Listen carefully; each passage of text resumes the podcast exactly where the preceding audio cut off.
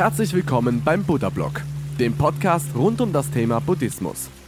Das Audioformat für Interessierte und solche, die sich von der Lehre des großen Lehrers angezogen fühlen. Geschichten, meditative Texte und Anleitungen zur Meditation einfach und verständlich erklärt von Shaolin Rainer, einem ehemaligen buddhistischen Mönch, der heute die Lehre Buddhas nach seinen persönlichen Vorstellungen vermittelt. Viel Spaß und eine kleine Erleuchtung beim Podcast. Buddha Blog Podcast Folge 95 Buddhismus im Alltag, Achtsamkeit im täglichen Leben. Hallo und willkommen bei Buddha Blog, meinem Podcast mit Werten und mit tiefergehendem Inhalt. Dein Kanal für buddhistische Themen, Achtsamkeit und Meditation. Ich bin Shaolin Rainer und ich freue mich sehr, dass du da bist. Bitte lade dir auch meine App Buddha Blog aus den Stores von Apple und Android. Viel Freude beim Podcast. Der Geist Buddhas ist die Lehre. In Ehrfurcht erkennen wir, dass es nirgendwo etwas gibt, an dem man sich festhalten kann, weil die Lehre eben alles durchdringt. Weshalb ist alles leer? Es ist leer, weil nichts Bestand hat. Einfach alles in diesem Universum ist vergänglich. Wir wissen, dass wir nichts halten oder behalten können, einfach alles, was wir unser nennen, eines Tages verlieren werden. In der Dunkelheit öffnet sich ein Tor, ein wärmendes Licht scheint herein, winkt uns zu, animiert uns, den Weg des spirituellen Sehens zu wählen. Gehen wir durch das torlose Tor oder drehen wir uns um und rennen, aus Angst vor dem Unbekannten, einfach davon? Wenn wir an der Lehre festhalten, werden wir nur die Unwissenheit erhöhen. Wenn wir uns an Formen klammern, bestätigen wir nur unsere falschen Ansichten. Buddha sagte, Lehre ist Form und Form ist Lehre. Warum ist das Erkennen der Lehre um uns herum so wichtig?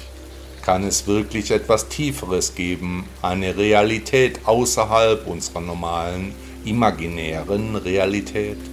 Nach Buddha ist eine echte Stille des Geistes die Voraussetzung, die uns auf die unglaubliche Reise zur Erleuchtung führt.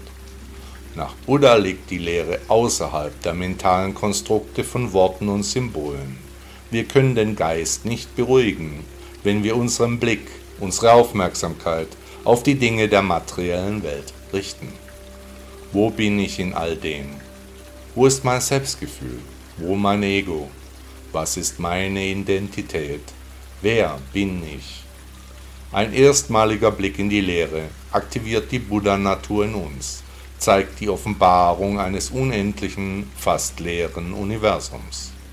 Erst danach verstehen wir die wahren Gesetze, die wahre Natur von Geburt und Tod, das Gesetz von Ursache und Wirkung.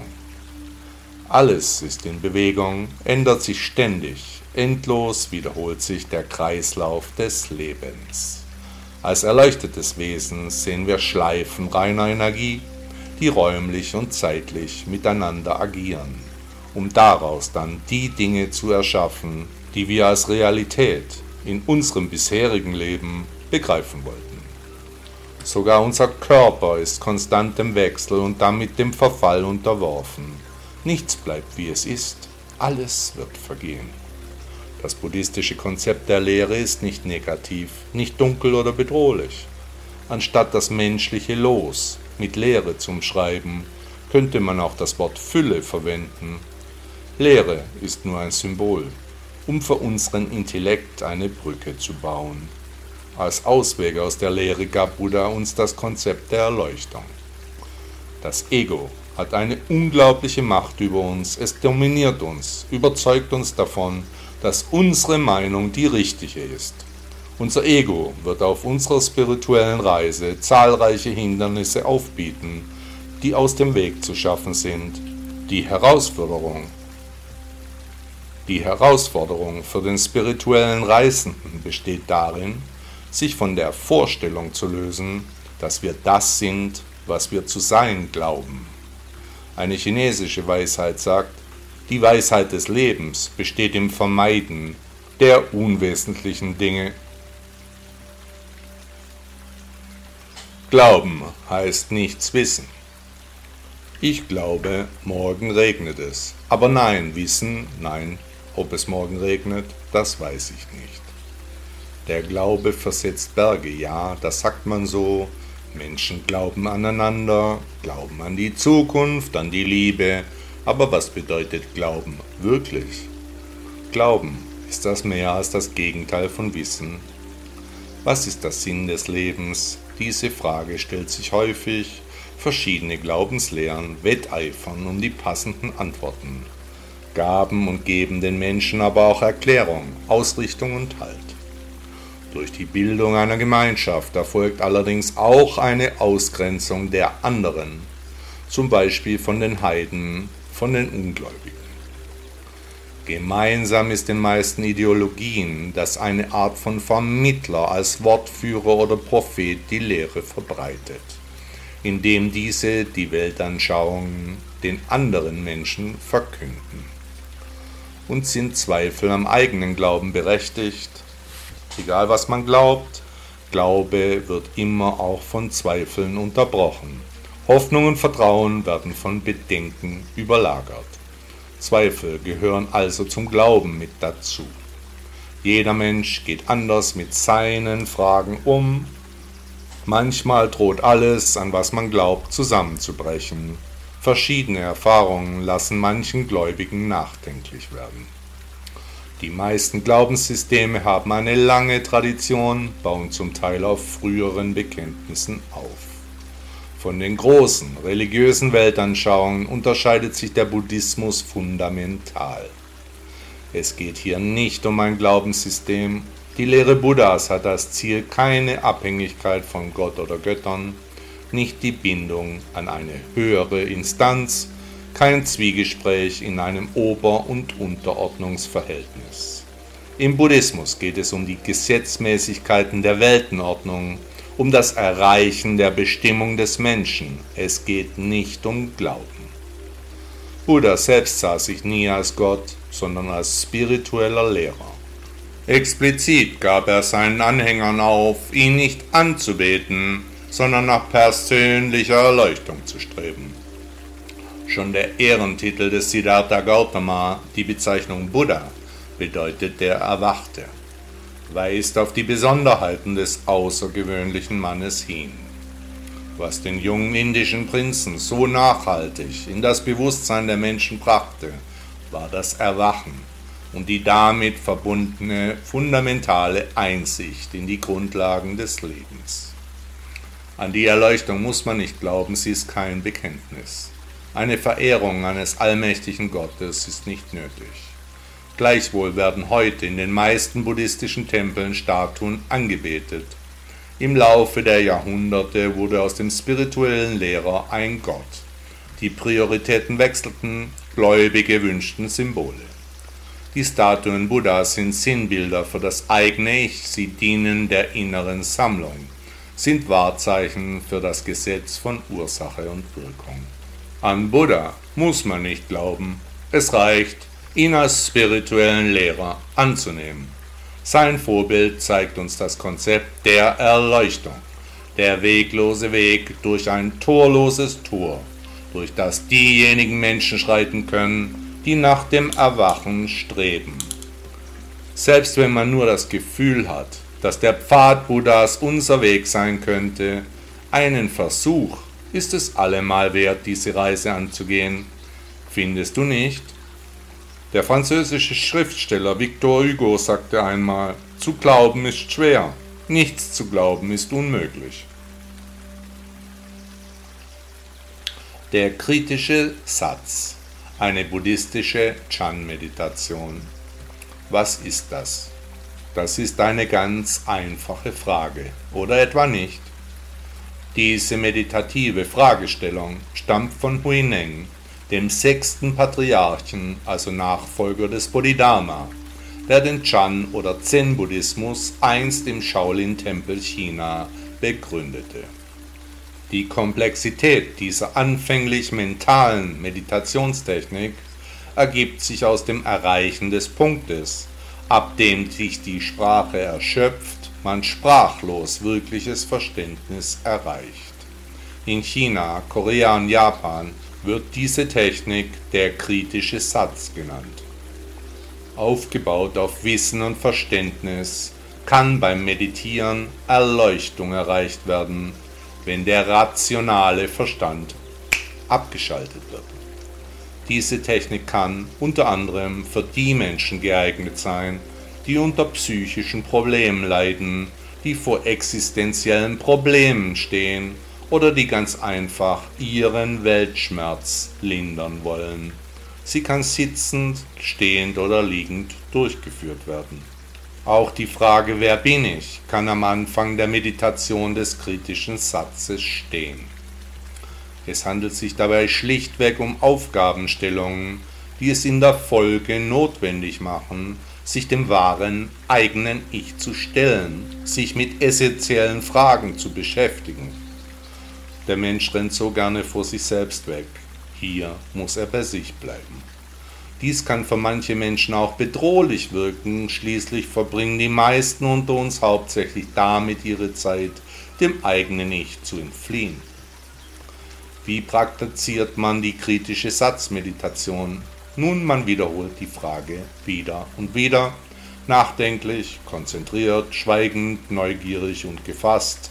Man versucht, die Frage mit Leben zu füllen, was ist das wirklich? Kann ich dahinter sehen? Wer bin ich wirklich? Erkenne ich mein wahres Ich? Immer und immer wieder stellt man sich eine dieser Fragen, bis die eigene Buddha-Natur zaghaft zum Vorschein kommt. Dabei sind auch Zweifel erlaubt. Schaffe ich das? Kann ich Erleuchtung erreichen? Bedenken sind ein Teil des Prozesses. Allerdings sollte die Konzentration auf der ursprünglichen Fragestellung liegen, nicht abschweifen, nicht alle menschlichen Probleme dieser Welt umfassen. Es kommt dann zwangsläufig der Moment, an dem Antworten sich zeigen werden. Das heißt aber noch nicht, dass die Meditation jetzt zu einem Ende kommt, denn ab dann beginnt diese erst wirklich mächtig zu werden. Erst wenn man die Stufe des Intellekts verlassen hat, und sich die Frage verselbstständigt. Erst dann erreicht man das Stadium eines möglichen Erwachens. Man erreicht aber jedenfalls, dass die Gedanken loslassen. Die Frage des kritischen Satzes erreicht eine Eigendynamik, die von unglaublich meditativer Wirkung sein kann. Das mentale Konstrukt, das man sich gegeben hat, das man glaubt zu sein, die normalen, alltäglichen Überlegungen, alles entschwindet im Nichts. Das Denken kommt zu einem vollkommenen Halt. Diese Erfahrung wirkt auf viele Menschen zum Teil sehr verstörend. Wenn nun Ängste bei der Meditation auftauchen, ist es an der Zeit, diese abzubrechen und zu einer anderen Zeit neu zu beginnen. Auch ist anzumerken, dass manche Übende sich zu einfach mit ihren Erfolgen zufrieden geben nicht über die Tischkante schauen können oder wollen, weil sie denken, vielleicht schon alles erreicht zu haben. Hier sollte man sich nicht täuschen lassen, sondern erst einmal weiter üben. Auch besteht die Gefahr, sich in dieser Meditation zu verlieren, weil die Gefühle zeitweise ganz unglaublich sein können. Vergleichbar mit spielsüchtigen Teenagern, die ihre Welt auch nicht mehr verlassen wollen oder können. Die Erleuchtung ist ein Phänomen, das zu den Menschen kommt, deren Karma es ist zu erwachen. Man sollte sich von jeder Vorstellung einer zeitlichen Abfolge fernhalten, die in der Absicht aufkommt, dass Lernen, Verstehen oder Verhalten entwickelt werden soll. Diese Meditation ist für die Menschen geeignet, die stark mit ihrer angeborenen Buddha-Natur verbunden sind. Der deutsche Philosoph Hegel sagte einmal, der Weg des Geistes ist der Umweg. Achtsamkeit erleben.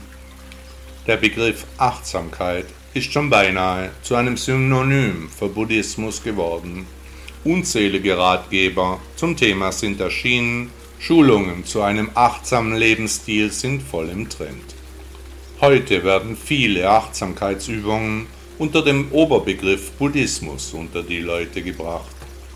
Im buddhistischen Sinn bedeutet Achtsamkeit die auf den aktuellen Moment fokussierte Aufmerksamkeit, einen besonderen Wahrnehmungs- und Bewusstseinszustand, eine den Geist, den Körper und die Gefühle betrachtende meditative Praxis.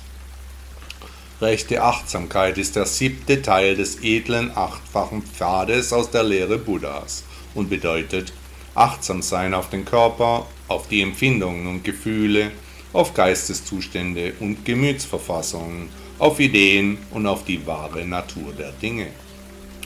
Was ist jetzt aber genau unter Achtsamkeit im täglichen Leben zu verstehen? Wie kann man Achtsamkeit erleben? Wir leben unser Leben dann achtsam, wenn wir unseren Fokus auf die Dinge legen, die wir in diesem Moment tun, nicht abschweifen, nicht werten, wenn wir frei von Vorstellungen sind. Idealerweise kombiniert mit deutscher Disziplin und Gründlichkeit.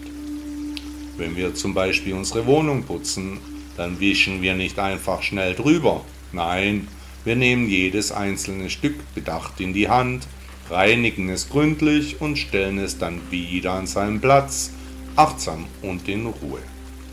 Ähnlich den Ansichten der Aufräumexpertin Marie Kondo, die in der Unordnung im Zimmer eine Entsprechung der Unordnung im Herzen sieht. Widersprechen sich Unordnung und Achtsamkeit in meinem Weltbild völlig. Wenn wir zum Beispiel ein Auto fahren, dann gehört die volle und absichtliche Konzentration dem Fahren, nicht etwa dem Telefonieren oder dem Essen und Trinken, nein dem Fahren. Ich mache das auch sehr oft falsch. Wenn wir etwa unsere Arbeit machen, dann liegt unser Ansinnen völlig bei der momentanen Aufgabe, nicht bei den anderen Dingen.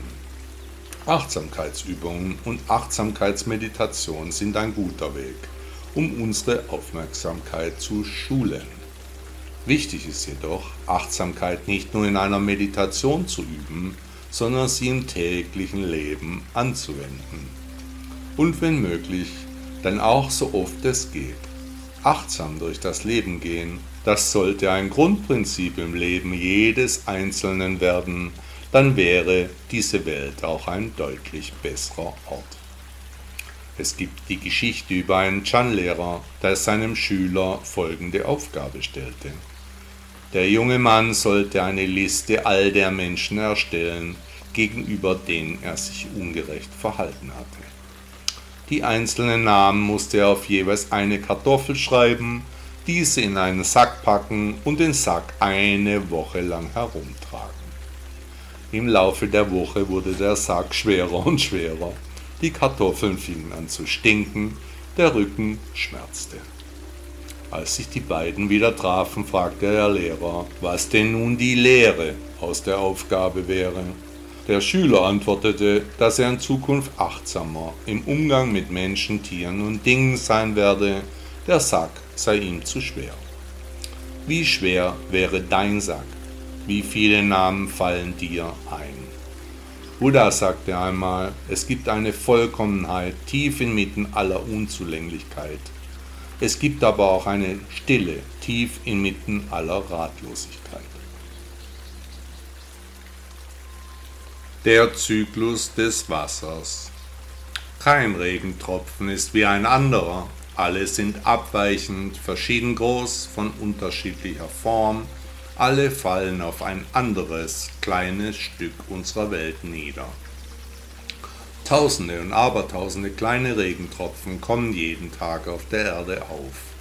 Sprühnebel entstehen, die Tropfen bilden Pfützen, fließen als Rinnsale weiter in Bäche, sie versickern, vereinigen sich zu Flüssen, treffen am Ende der Reise im unendlich blauen Meer zusammen.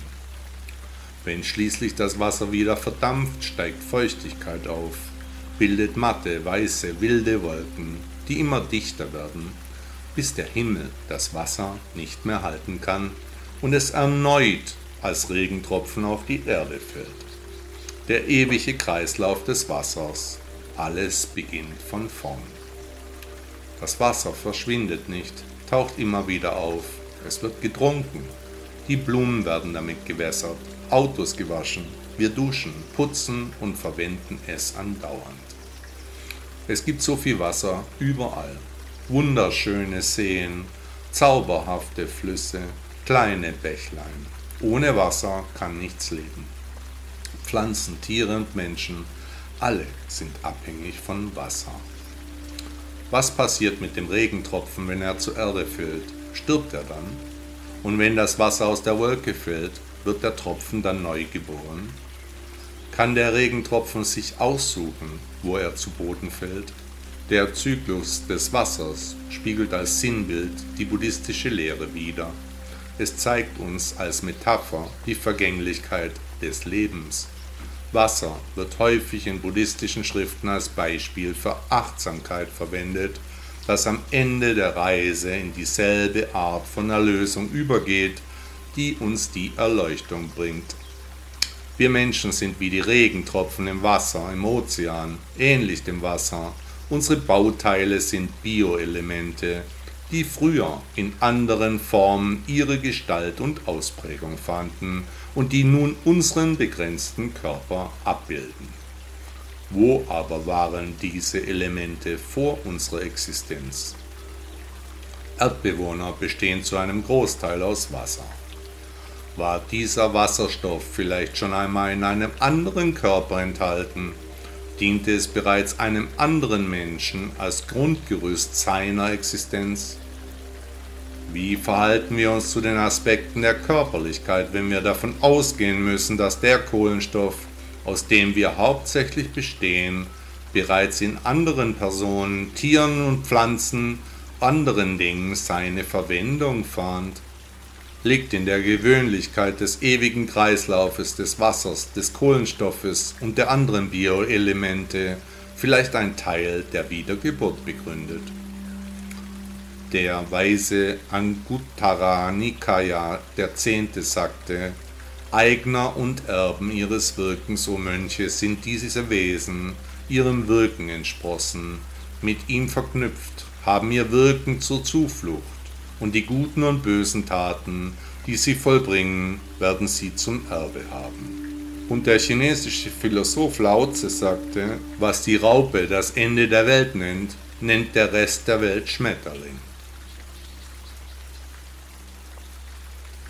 Mikroplastik ganz fantastisch. Wir sind umgeben von Plastik. Wir leben in einer Welt aus Plastik. So gelangt Mikroplastik in großer Menge in unsere Umwelt. Alles ist voller Plastik, gemacht aus Plastik, verpackt in Plastik, um uns herum Plastik, Plastik und noch mehr Plastik. Mikroplastik umgibt uns in der Luft, im Boden und im Wasser. Die unsichtbare Verschmutzung mit Plastik nimmt zu, kaum merklich, kleine Plastikpartikel umgeben uns ständig. Mein Auto ist fast zu 50% aus Plastik. In Zahnpasta ist Plastik, in den Cremen, alle Waren im Supermarkt sind in Plastik verpackt. Ich mag Plastik überhaupt nicht. Forscher aus Edinburgh haben Plastik und seine Verwendung untersucht.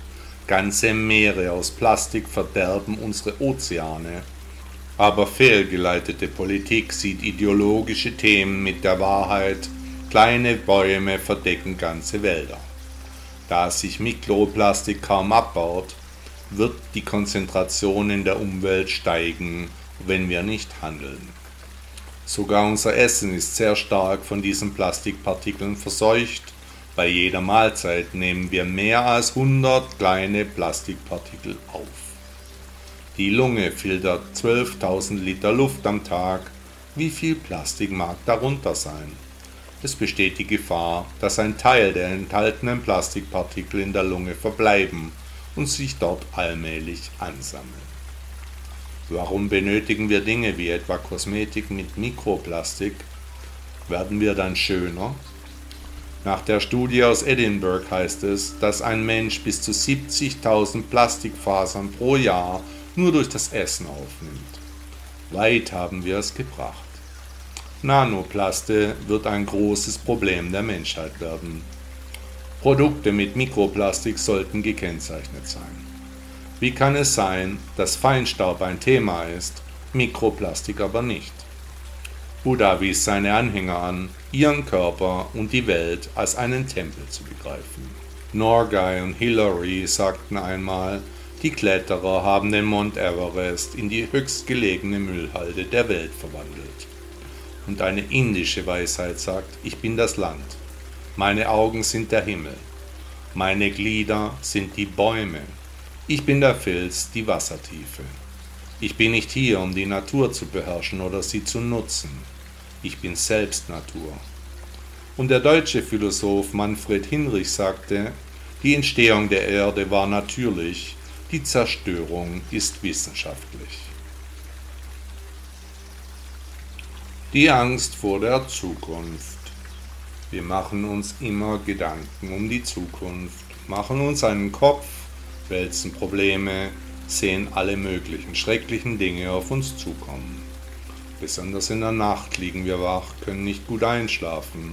Immer wieder kreisen Probleme durch unseren Gedankenpalast. Kennst du diese Momente, dieses Drehen im Bett, die endlosen Versuche, endlich etwas Schlaf zu finden? Wenn Menschen dann über den Tag sehr beschäftigt sind, verschwinden die Gedanken meist hinter den verschiedensten Aktivitäten. Aber wehe, es stellt sich eine Ruhephase ein, sofort martern wieder Sorgen und Nöte die armen Seelen. Diese menschlichen Verhaltensmuster werden gesteuert von unserem Ego, vom kleinen Teufel auf den Schultern, von seinem Platz aus flüstert uns das Ego alle möglichen furchtbaren Szenarien ein, alle Eventualitäten werden durchgespielt, der Horror wird schnell immer größer.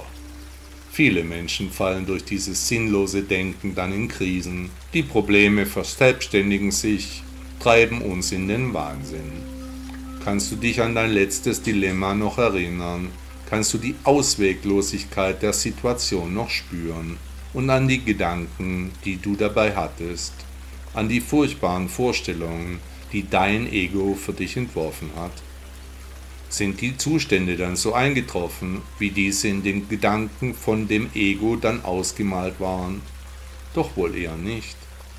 Meist kommt es dann ganz anders als in der schlimmsten Zukunftsvision vorhergesehen, die befürchtete Situation löst sich mit aller Wahrscheinlichkeit auf eine andere Weise auf, neue Umstände kamen dazu, beeinflussen das Geschehen, alles verändert sich, alles ist in Bewegung.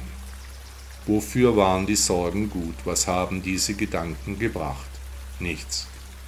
Ich habe Freunde, die solche Situationen schon im Vorfeld fast wie echt durchleben.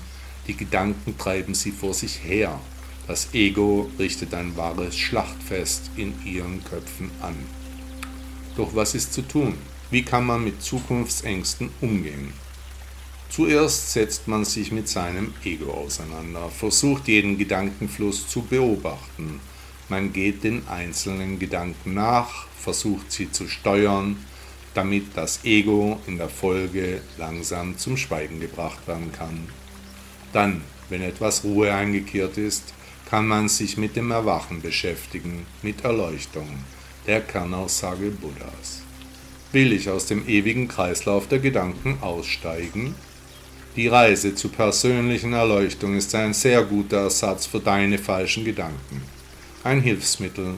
Anstatt über viel Blödsinn nachzudenken, stellt man etwas Nützliches in den Mittelpunkt, strebt nach dem Sinn des Lebens, nach Ruhe und Frieden, nach dem buddhistischen Weg. Die Erleuchtung ist die Essenz der Lehre Buddhas. Hast du Interesse an einer solchen Reise? Der deutsche Schriftsteller Hermann Hesse sagte einmal, man hat nur Angst, wenn man mit sich selber nicht einig ist. Schuld oder die Lehre vom Anbruch einer neuen Welt. Visionen gestalten ganze Generationen. Das Konzept von Schuld hat im Buddhismus allerdings einen anderen Stellenwert, anders als in anderen Weltanschauungen oder Philosophien. Die Lehre Buddhas zeigt das Leben als vorbestimmt an.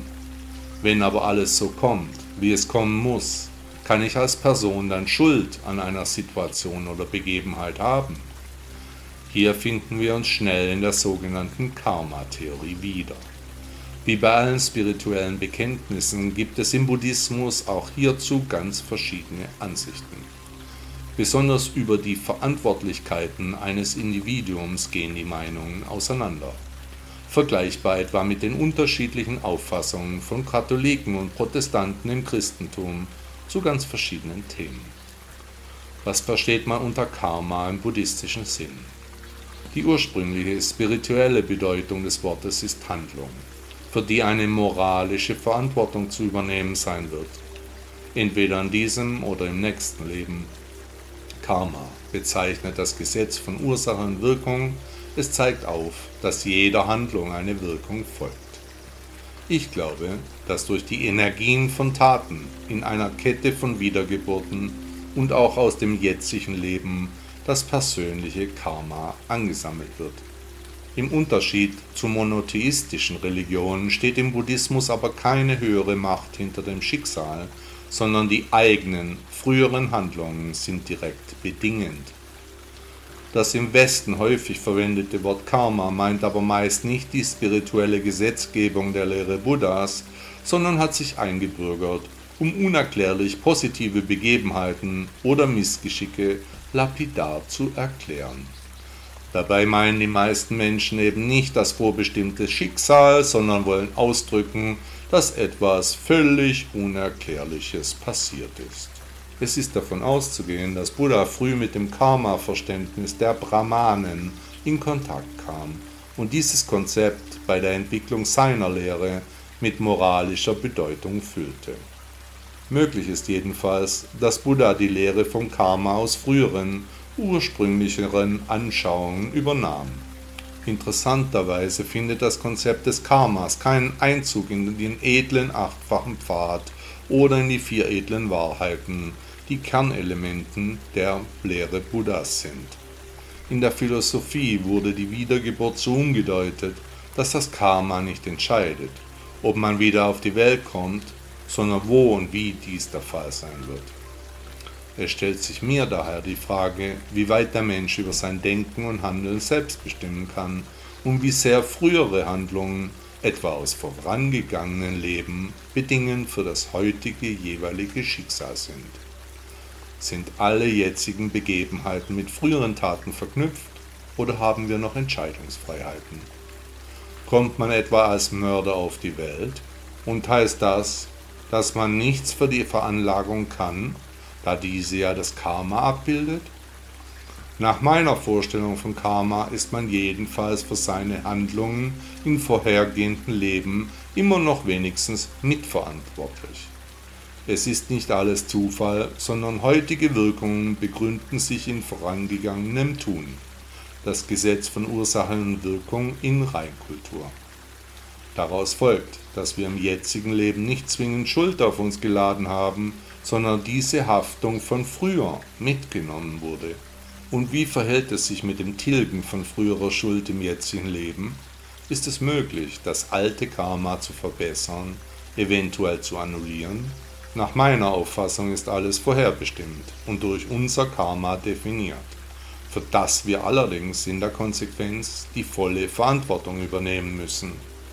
Jeder Mensch ist also, wie er ist, was er ist, begründet durch sein individuelles Karma. Weiter ist nach meiner Ansicht alles vom Karma vorbestimmt. Dem Einzelnen eine Schuld für seine heutigen Taten zu geben, erscheint mir als zu kurz gegriffen. Doch wie lange soll der Kreislauf aus Schuld und Sühne weitergehen? Und wie können wir diesem ständigen Ablauf entkommen? Wenn es unser Karma ist, dass wir eine Weiterentwicklung zur Erleuchtung hin erleben, dann ist dies auch vorherbestimmt. Buddhismus ohne Karma, was für eine unglaubliche Vorstellung. Wir sind das Produkt unserer Taten, diese Zuversicht ist uns gewiss. Wenn wir heute den Entschluss treffen sollten, aus dem ewigen Kreislauf auszusteigen, dann war genau dies auch unser Karma. Wenn du dir in einer ruhigen Stunde einmal über dein Karma Gedanken machst, wo kannst du da beginnen? Am besten startest du mit einer Übung über das Geschehnis des heutigen Tages und dann arbeitest du dich langsam und achtsam zurück, chronologisch und genau. Welches waren die wirklich wichtigen Begebenheiten in deinem Leben? Nimm dir die nötige Zeit, über Karma, Wiedergeburt und Erleuchtung einmal gründlich nachzudenken. Solltest du skeptisch sein, egal. Gebe der Sache trotzdem eine faire Chance. Vielleicht ist ja etwas dran an der Lehre des indischen Prinzen. Wenn es dann die andere Welt des Buddhas nicht geben sollte, dann haben wir nur etwas Zeit verschwendet. Wenn es sie aber gibt, die Realität außerhalb aller Realitäten, dann wäre doch eine solche Entdeckung ein lohnendes Reiseziel. Oder etwa nicht. Der deutsche Philosoph Arthur Schopenhauer sagte einmal, das Schicksal mischt die Karten und wir spielen. Hat dir der Podcast gefallen? Danke, dass du Buddha Blog hörst. Ist dir aufgefallen, dass hier keine Werbung läuft, dass du nicht mit Konsumbotschaften überhäuft wirst? Bitte hinterlasse mir eine Bewertung bei Google oder Apple Podcasts. Dankeschön.